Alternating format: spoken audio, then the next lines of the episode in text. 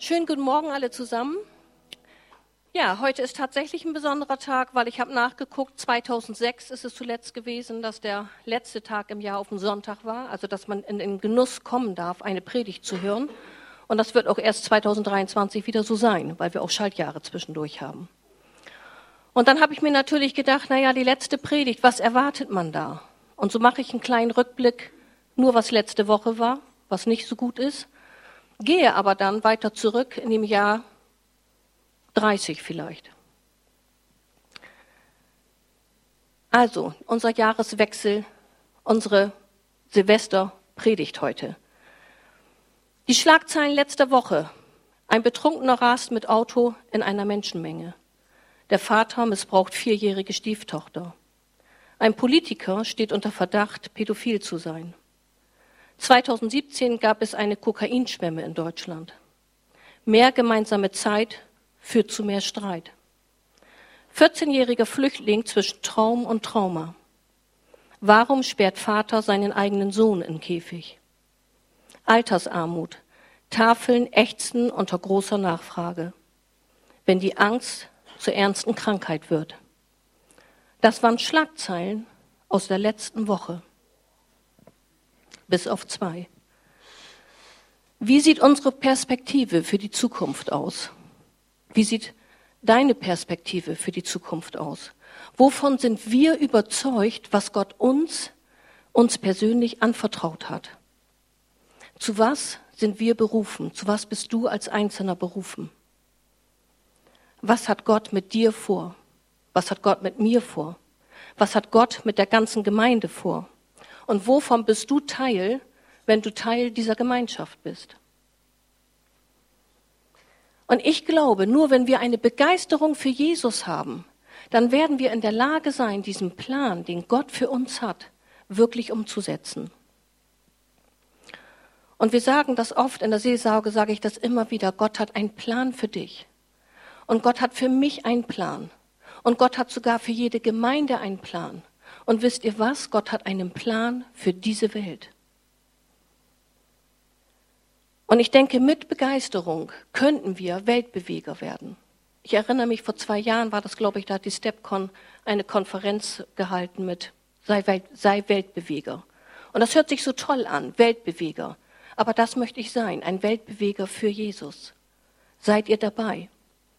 Und Gottes Wille ist, sein Reich hier auf dieser Welt aufzurichten. Das war und das ist sein Wille und das wird sich nicht ändern. Und das ist die ganze Geschichte hindurch. Und in dieser Geschichte, dass Gott sagt, sein Reich, sein Wille möchte er hier aufbauen, das ist wie ein roter Faden. Das ist wie eine klare rote Linie, wie eine Konstante. Konstant heißt, es bleibt so. Gott hat für sich beschlossen, er möchte auf dieser Welt sein Reich und sein Willen aufbauen. Und das ist diese rote gerade Linie. Und da, wo Menschen sich auf Gottes Willen eingelassen haben und den Willen umsetzen wollen, dann nenne ich es mal, weil wir mit dieser Definition hinkommen, Religion. Das hat ja nicht lange gehalten, weil schon beim Sündenfall ist man nicht mehr in dem Willen Gottes gewesen. Aber ganz am Anfang war Religion und der Wille Gottes deckungsgleich. Und im Laufe der Jahre hat sich das auseinanderdividiert. Und wir müssen immer wieder zurück auf diese rote Linie. Was ist Gottes Wille? Sein Reich hier auf Erden zu bauen. Denn seine Ansichten und seine Absichten sind manchmal völlig anders, als eine Religion das lebt. Ich benutze bewusst das Wort Religion. Gottes Absichten sind oftmals sehr, sehr anders. Wir lesen in Jesaja 29, 13. So spricht der Herr. Dieses Volk ehrt mich mit den Lippen, aber mit dem Herzen sind sie weit weg von mir.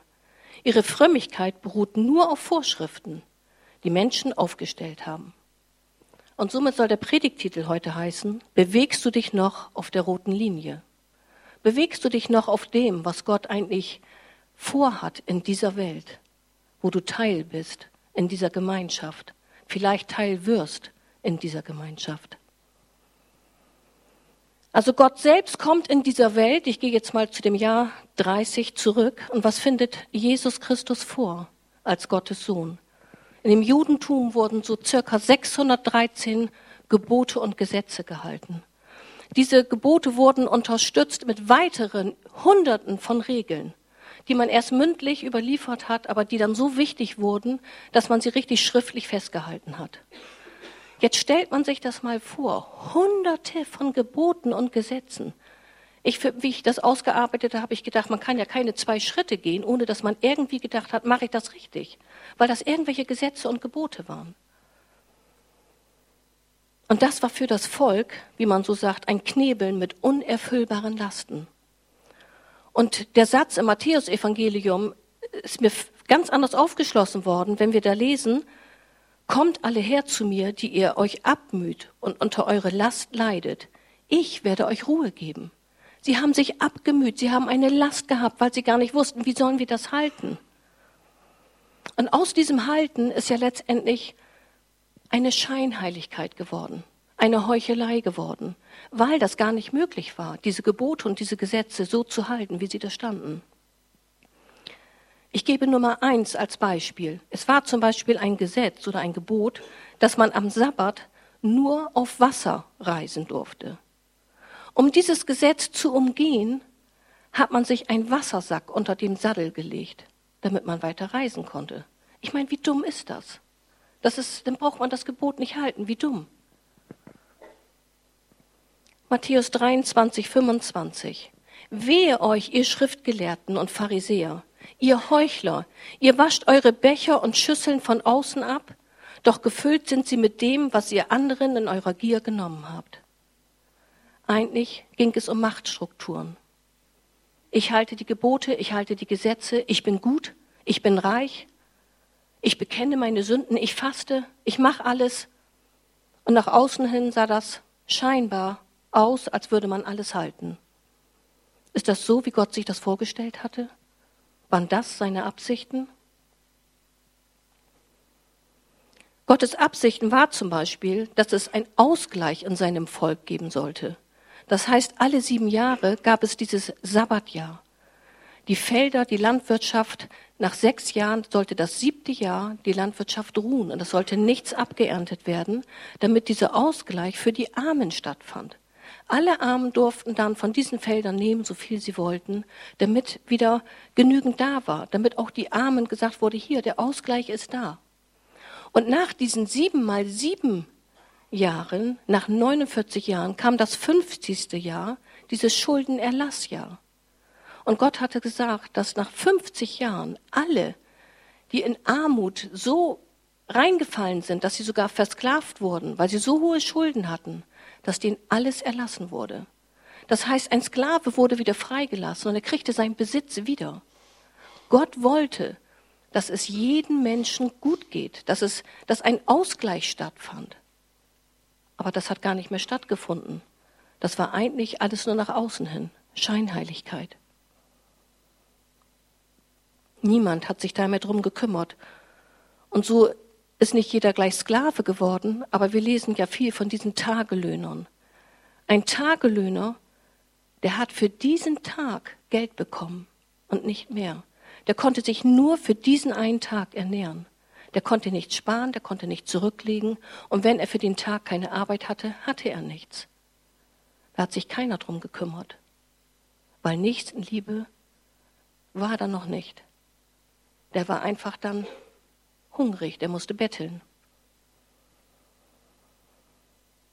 Und in dieser Zeit kam Jesus, um die Religion zu erneuern, sie zu verändern. Jesus hat anders gelebt, er hat anders gesprochen und Jesus hat anders gehandelt. Und das ist genau der Unterschied zwischen Religion und zwischen Jesus. Rettung durch Werke, durch Gesetze, durch Regeln, durch Wissen, dass wir uns selber reinwaschen können durch unser Handeln, das ist Religion. Aber das ist nicht Jesus. Jesus hat genau das Gegenteil getan. Das Christentum ist das Gegenteil von Religion. Entscheidend ist nämlich, ich weiß nicht, wie die Folie ist, diese Gesetze, die da waren. Entscheidend ist, dass die Gesetze, dieser Wille und alles, was wir tun, das hat Jesus erneuert, indem er uns ein Herz gegeben hat, ein erneuertes Herz. Nur das ist möglich gewesen durch Jesus Christus, weil er auf diese Welt gekommen ist. Er ist der Einzige, der uns das Herz so erneuert, dass wir von innen heraus erneuert wurden und nicht von außen durch Gebote halten, durch Regeln oder sogar durch Wissen. Wissen verändert uns überhaupt nicht. Ihr könnt die Bibel jedes Jahr dreimal durchlesen. Das ist schön und man kann dafür beten, dass ihr geistlich dann wachst. Aber Wissen verändert euch nicht. Sondern das Einzige, was hier wichtig war, Jesus ist gekommen und hat auf diese Gesetze, auf diese Gebote und auf das ganze Wissen uns freigesetzt, indem er das Herz angesprochen hat, indem er uns ein neues Herz gegeben hat. Jesus geht direkt ans Herz und bringt unser Herz zum Vater. Weil Religionen gibt es viele. Aber den Vater kennenlernen, indem Jesus uns das Herz öffnet, das macht nur das Christentum keine weitere Religion sonst. Also es gibt viele Religionen und man kann vieles tun und man kann über viele Meinungen sprechen. Das kann auch gut sein, was die machen, viele gute Rituale. Aber zum Vater bringt uns nur das Christentum durch Jesus Christus. Und ich denke, darum hatte Jesus so viele Menschen um sich, weil letztendlich die Herzen angesprochen wurden. Es war was Neues. Aber er musste sich natürlich auch Vorwürfe anhören. Es ging zum Beispiel darum, warum heilst du am Sabbat? Warum wäschst du dir nicht die Hände vor dem Essen? Warum gehst du in das Haus eines Sünders? Warum isst du mit den Zöllnern? Warum lässt du dich von einer Frau berühren und warum sprichst du überhaupt mit Frauen? Warum verurteilst du nicht die Ehebrecherin? Warum sprichst du unreine Speisen als rein? Warum lässt du dich von Aussätzigen berühren? Und warum kritisierst du religiöse Führer? Auch das musste sich Jesus anhören. Warum, Jesus, machst du es nicht so, wie wir das alle machen? Warum machst du es anders? Das ist das, was dahinter stand. Warum kann nicht alles beim Alten bleiben, so wie es ist? Könnt ihr verstehen, warum manche tatsächlich Jesus den Tod gewünscht haben? Alles war anders. Plötzlich war da eine ganze Anhängerschaft, wo Herzen angesprochen wurden. Aber alles war anders. Es ging nicht mehr darum, Gebote zu halten, Gesetze zu halten. Das Herz wurde angesprochen. Und sogar Johannes der Täufer, der mit Jesus gegangen ist, der lässt schicken und lässt fragen, bist du der Messias? Bist du der Christus, auf den wir warten? Und warum fragt er das? weil es so anders war, so völlig anders. Es ging nicht um Gesetze halten, es ging nicht um das, was von außen auf uns zukommt, sondern Jesus ist gekommen und hat die Herzen berührt und hat die Herzen erneuert.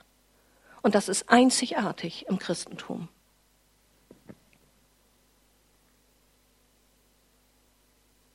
Ich möchte die Bibelstelle vorlesen aus dem Lukas-Evangelium 5, 5, 33 bis 39. In der Bibel steht es als äh, Überschrift Neue Formen für das neue Leben. Wieder einmal kamen einige Leute zu Jesus und stellten ihm eine Frage. Die Jünger von Johannes dem Täufer fasten und beten regelmäßig. Und die Jünger der Pharisäer halten es auch so. Warum aber essen und trinken deine Jünger, ohne sich um die Fastentage zu kümmern? Da antwortete Jesus, wollt ihr etwa die Hochzeitsgäste fasten lassen, solange der Bräutigam noch bei ihnen ist? Die Zeit kommt früh genug, dass der Bräutigam ihnen genommen wird. Dann werden sie fasten. Noch mit einem anderen Beispiel ging er auf ihre Frage ein. Niemand schneidet ein Stück Stoff aus einem neuen Kleid und damit ein altes zu flicken. Nicht nur, dass es um das neue Kleid zu schade wäre, sondern der neue Flicken passt auch gar nicht zum alten Kleid. Ebenso füllt niemand jungen, gärenden Wein in alte, brüchige Schläuche sonst bringt es sie zum Platzen. Dann läuft der Wein aus und die Schläuche sind unbrauchbar. Nein, jungen Wein füllt man in neue Schläuche. Vers 39. Wer aber alten Wein trinkt, der will vom jungen Wein nichts wissen. Der alte ist besser, wird er sagen. Jesus benutzte drei Beispiele für die Zuhörer und wieder war einfach alles nur anders. Und das erste Beispiel, diese Hochzeitsfeier, wo gelacht wurde, wo gefeiert wurde, wo einfach das Dasein von Jesus bestimmte Dinge in den Hintergrund gestellt hat. Warum sollten sie fasten? Sie fasteten ja auf das Kommen des Messias. Und Jesus war ja da. Nur er wurde ja nicht erkannt. Das ist so, als wenn eine Braut betet zu Gott und sagt, äh, ich bitte dich, äh, gib mir meinen Ehemann. Und er steht da und sagt, ich stehe doch hier, aber du erkennst mich nicht. Jesus war da, es brauchte nicht mehr gefastet werden. Oder die Lehre über dieses Stück Stoff, das einfach nicht zum Alten passte. Der alte Stoff ist alt und schwach und reißt. Und das neue Stück Stoff passte einfach nicht drauf. Das sollte eigentlich heißen, entweder du nimmst ein neues Kleid, aber geflickt wird dir nicht. Wie unsinnig ist das, ein neues Kleid, ein neues Stück Stoff, einfach was rauszuschneiden, um auf einem alten Kleid was raufzunähen. Und dann kommt dieses wunderbare Beispiel von dem neuen Wein. Sein Handeln wird mit neuem Wein verglichen. Aber warum brauchen wir neue Schläuche? Neue Schläuche sind elastischer, sie sind dehnbarer. Neuer Wein entwickelt sich, er gärt und er reift. Und er ist vor allen Dingen in einem Prozess. Das nimmt kein Ende. Das heißt, neuer Wein ist nach zwei Wochen schon wieder anders. Und vor allen Dingen darf neuer Wein nicht geschlossen gelagert werden, weil er eben gärt, weil er, weil er reift. Ich selber habe meinen ersten Federweißer vor zig von Jahren gekauft und hatte keine Ahnung, was neuer Wein und was Federweißer ist. Und was wurde mir empfohlen, der ist schön süß und schön süffig und den kannst du kaufen. Und ich kaufte den natürlich auch und achte auf nichts und legte den in meinen Einkaufskorb. Und wie ich zu Hause war, war alles nass und die Flasche war halb leer. Weil natürlich ein Loch oben rein gebohrt wurde, weil der Wein so schäumt und so voller Prickeln ist und so voller Reife, der, der, der würde die Flasche platzen. Und das ist das, was Jesus sagen will. Sein Handeln ist wie neuer Wein. Wir reifen und wir gären noch. Wir sind dabei, im Prozessen zu leben. Ich möchte zwischendurch den Leitsatz nochmal geben. Bewegst du dich noch auf der roten Linie? Wir nennen diesen neuen Wein hier bei uns zum Beispiel auch Rauscher oder Sauser oder Brauser ist er bekannt. In Österreich sagt man sogar Sturm. So ist das Handeln von Jesus. Es rauscht, es braust und manchmal ist es wie ein Sturm. Und so sollen wir sein, wie Jesus gehandelt hat. Was Jesus bringt, ist der neue Wein, eine neue Sicht der Dinge, eine neue Sicht der Gesetze, eine neue Sicht der Gebote, eine neue Sicht der Moral, eine neue Denkweise, neue Sicht des Sünders und eine völlig korrigierte Vorstellung von Gott. Ein Leben, das im Einklang mit der Sicht Gottes ist. Und das macht keine Religion sondern durch die Erneuerung unseres Herzens, wenn wir Jesus angenommen haben, dann kommen wir in Einklang mit der Sicht Gottes und sind mit unserem Herzen genau mit dieser Linie zusammen. Und wir können durch Gott ganz neue Wege gehen, weil wir sie von innen her gehen, weil er uns erneuert, was nicht mit Gesetzen hinzubekommen ist. Und für diesen neuen Wein brauchen wir eben dieses neue Herz. Anders geht es nicht. Damit wir beweglich sind, damit wir elastisch werden, damit wir dehnbar werden. Und sonst haut es uns tatsächlich den Korken raus. Auch wenn er süffig ist, macht er Bauchschmerzen. Und so ist es manchmal auch bei uns, wenn wir uns verändern, wenn wir was Neues haben. Auch wenn wir denken, oh, ich bin gerade so gut im Fluss, es läuft, würde Axel jetzt sagen. Aber manchmal macht es auch Bauchschmerzen, wenn wir neue Wege gehen. Wir brauchen dieses neue Herz. Und dieses neue Gottesbild passte eben nicht zu dieser alten Religion, sondern es provozierte sogar diese Religion. Neue Strukturen in neue Menschen. Aber wer gerne alten Wein trinkt, war der letzte Satz, will vom jungen Wein nichts wissen. Wir werden immer wieder auf Menschen kommen, die sagen, es war alles so super, das ist so super, wir lassen alles beim Alten. Es läuft doch, es funktioniert doch. Was wollen wir was Neues haben? Der alte Wein ist gut. Alte Gemeinde ist gut. Alte Strukturen wunderbar. Hat doch funktioniert. Nein. Wir bekommen von Jesus neuen Wein. Der gärt, der reift, der im Prozess ist. Wir bewegen uns immer in einem Prozess. Wir dürfen nie stillstehen. Und darum bedroht uns auch oft neuer Wein. Er verunsichert uns, weil alles, was in Strukturen ist, was wir lange kennen, das gibt uns natürlich Sicherheit. Und man fühlt sich wohl und man denkt, wunderbar, meine Gemeinde, so kenne ich sie, jeder Sonntag läuft gleich ab, ich kann mich auf alles verlassen. Toll. Ist das so, wie Gott sich das gedacht hat? Bewegen wir uns dann noch auf dieser roten Linie? Gottes Absichten, die sich mit unserem Handeln als Gemeinde, als Einzelner decken soll. Ich möchte immer wieder diesen Wein trinken, auch wenn ich Bauchschmerzen kriege. Ich möchte deckungsgleich sein. Ich möchte auf dieser roten Linie hin und her laufen und immer wieder mich von Gott inspirieren lassen. Und selbst wenn es in mir gärt und selbst wenn ich Magenschmerzen bekomme und selbst wenn es provoziert, ich möchte neue Wege gehen. Wege gehen, die Gott mir immer wieder zeigt, weil ich mit ihm zusammen bin und weil mein Herz ständig erneuert wird. Weil ich diesen Wein trinke und weil er dieses erneuerte Herz mir gegeben hat. Ihr denkt jetzt vielleicht, wovon redet die? Was soll erneuert werden? Ist doch alles schön. Ja, das ist es. Gerade alles schön. Wir hatten Gemeindeberatung, war alles schön. Das war so schön, dass man fast nicht glauben konnte. Und trotzdem müssen wir weitergehen. Wir müssen nämlich Menschen erreichen.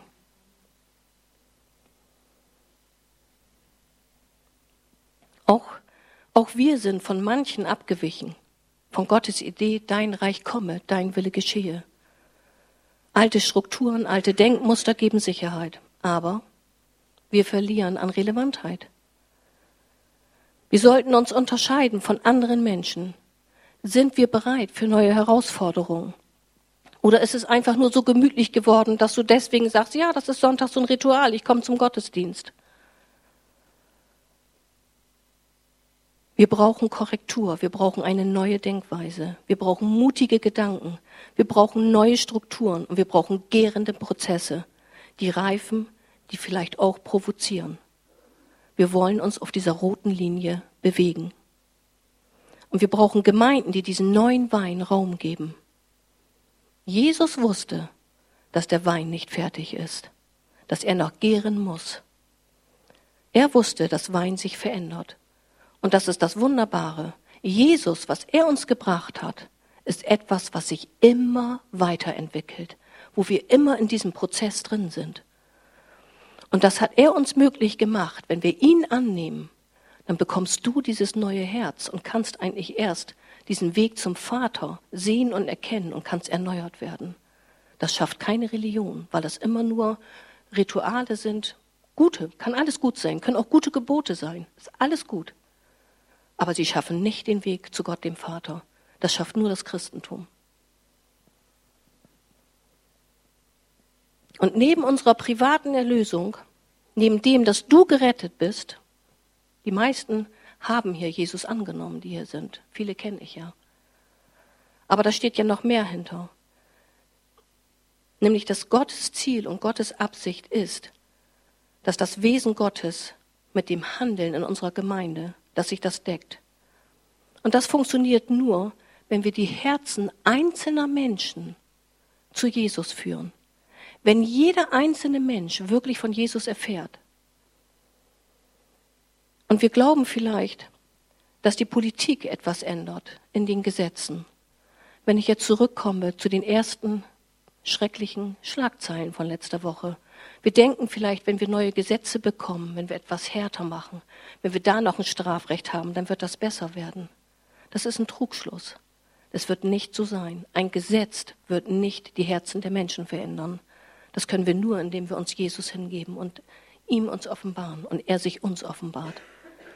Die Veränderung einer Gesellschaft geschieht nicht von oben nach unten, sondern von unten nach oben. Und ich glaube, gerade jetzt in der Politik ist das wunderbar sichtbar. Es geschieht von unten nach oben. So wie wir sind, wird es oben nachher aussehen. Wir, unser Auftrag, der Auftrag der Gemeinde ist, dass wir Menschen verändern, dass wir Weltbeweger sind, dass wir uns auf dieser roten Linie bewegen, um Gottes Absichten hier zu erfüllen. Die Gemeinde ist die Hoffnung in dem Ort, wo wir sind. Wenn wir Programme mit sozialen Aktionen anbieten, weil wir glauben, damit die nichtchristliche Bevölkerung unsere Denkweise und unsere Werte aufzuzwingen, dann wird das nicht funktionieren. Durch gute Programme, durch das, was wir anbieten, werden wir nicht jeden Menschen verändern können. Es kann noch so toll sein, er wird nicht verändert werden. Das göttliche Gesetz gilt zwar für die Ungläubigen genauso wie für den Staat, aber wir können als Segen oder Fluch, müssen wir beides verkünden. Eine wirkliche Veränderung einer Gesellschaft ist nur durch den Missionsbefehl möglich, in dessen Anfang und Beginn Evangelisation und Taufe steht und an dessen Ende das Halten der Gebote steht. Aber die Gebote, die wir halten, die halten wir ja, weil wir Jesus lieben und nicht aus einem Gesetz heraus. Sondern wenn du mit Jesus zusammen bist und sich Jesus dir offenbart hast, dann wünschst du dir, dass du diese Gebote hältst. Und dann geht es nicht darum, ob du alles richtig gemacht hast und ob du perfekt bist oder ob du denkst, oh, ich hab's schon wieder vermasselt. Da geht es gar nicht drum, sondern es geht darum, dass die Wahrheit in dir ist und sich letztendlich dein Geist vom Heiligen Geist so befruchten lässt, dass er sich danach sehnt, da möchte ich hin. Ich möchte die Absichten Gottes, möchte ich verändern, möchte ich leben, möchte ich anderen Menschen beibringen. Und wir sind immer in einem Prozess, weil wir den neuen Wein haben. Wir sind nie fertig. Wir gären, wir reifen. Wir sind in einem Prozess. Eine wirkliche Erneuerung der Sittlichkeit kommt nicht auf dem Weg über das Strafrecht zustande, sondern durch Erneuerung des sittlichen Verhaltens einer großen Anzahl einzelner Menschen. Nur so geht das. Und das ist unser Auftrag als Gemeinde, zu missionieren, Menschen zu erreichen, von der Liebe Jesu zu erzählen. Abraham Küper ist Theologe und zeitweilig niederländischer Ministerpräsident. Der hat gesagt, Kirche darf nicht herrschen wollen. Ihr Werkzeug ist das freie Wort. Ihre Macht der Einfluss von Mensch zu Mensch der Mensch in seinem Gewissen, seinem Haus, der Welt seines Denkens. Wir sind die Hoffnung unserer Stand. Wir sind die Hoffnung unseres Landes. Das einfache Prinzip ist, dass der Mensch ein Diener sein muss. Das unveränderte Evangelium in veränderten Männern und Frauen muss das gelebt werden. In diesem Dienst muss die Liebe Gottes hineinfließen, dass das, was du tust, aus Liebe getan wird. Es geht nicht um den Dienst, den wir hier in der, in der Gemeinde am Sonntagmorgen tun. Natürlich auch. Die Eltern freuen sich, wenn Kindergottesdienst angeboten wird. Man freut sich, dass die Kinder schon was von, von Jesus hören. Ohne Frage. Aber die Absichten Gottes sind so, dass wir eigentlich missionieren sollen, dass wir rausgehen sollen, dass wir Menschen erreichen sollen. Eine Gemeinde in Kalifornien, ist das glaube ich, wurde sehr groß die wurde so groß, dass jetzt jeder sagt, ich will die Lobpreismusik hören, ich will den Prediger hören, ich will das hören, was die anbieten. Die bieten alles, was neu ist auf dem Markt, das kommt fast von dieser Gemeinde. Ich rede von der Bethel Church. Aber wie sind die angefangen? Wir reden von den Früchten, die sie jetzt haben. Das wollen wir haben. Aber die sind angefangen, indem die gesagt haben, wir nehmen das, was Gott sagt, ganz ernst und wir gehen raus in den Ort. Wir beten für die Leute, die auf der Straße sind, wir tragen die Einkaufstaschen, wir besuchen Kranke im Krankenhaus. Und weil sie das getan haben, ehrenamtlich, einfach so, sind die Menschen zum Gottesdienst gekommen. Und dann fingen sie an, untereinander sich zu dienen. Und die Neuen, die dazugekommen sind, haben gesagt, das will ich auch. Ich will wieder rausgehen. Ich will wieder andere Menschen erreichen. Und ihr müsst das mal googeln, wie groß die Gemeinde geworden ist. Riesengroß. Aber in dem Ort weiß jeder, hier wird Nächstenliebe gelebt. Ich habe vorgestern Abend noch eine Predigt von Johannes Hartl gehört und da waren so ein paar Sachen mit drin, die total hier gut zu passten. Der hat auch von Religion gesprochen. Und er sagt, man glaubt immer, man muss immer nur wieder zum Spenden aufrufen, weil es so viele arme Menschen gibt. Und das ist richtig. Aber er sagt, er ist in Indien gewesen. So eine Armut. So arm, dass man sagt, wie kann es angehen? da muss geholfen werden. Aber er meint, es gibt überall irgendwo einen Platz, wo man was ansehen könnte. Die Leute hätten was zu essen. Der Punkt ist, dass sie eine Religion leben, weil eine Religion kennt keine Nächstenliebe. Dem Nachbarn ist es egal, wie es dem geht. Und wir haben hier dieses unverschämte Glück, dass wir hier in einem christlichen Land schon groß geworden sind, dass auch jemand, der vielleicht gar nicht Jesus kennt, so wie wir es sagen, aber von Nächstenliebe was weiß und Mitleid hat und sagt, dem will ich aber etwas Gutes tun. Und das ist unser Auftrag. Unser Auftrag ist, dass das Christentum, so wie die Absichten Gottes sind, das sollen wir reinstreuen. Wir sollen Menschen mitnehmen. Wir sollen Menschen begeistern von dem, was Gott uns gegeben hat. Damit es hier in dieser Welt mit Nächstenliebe und mit Liebe zugeht. Dass wir feiern können in Freuden. Das ist das, wie, wie Gott es sich eigentlich wünscht. Dass wir andere Schlagzeilen hier bekommen. Trinke den neuen süßen Wein. Lass dich berauschen für den Auftrag, den wir haben. Lass das Neue in dir gären. Werde, werde überrascht von dem, was Gott dir geben möchte. Und lege dich in diesen Prozess hinein, den Gott uns schenkt. Und ich möchte Thorsten bitten, dass er ein Video einspielt.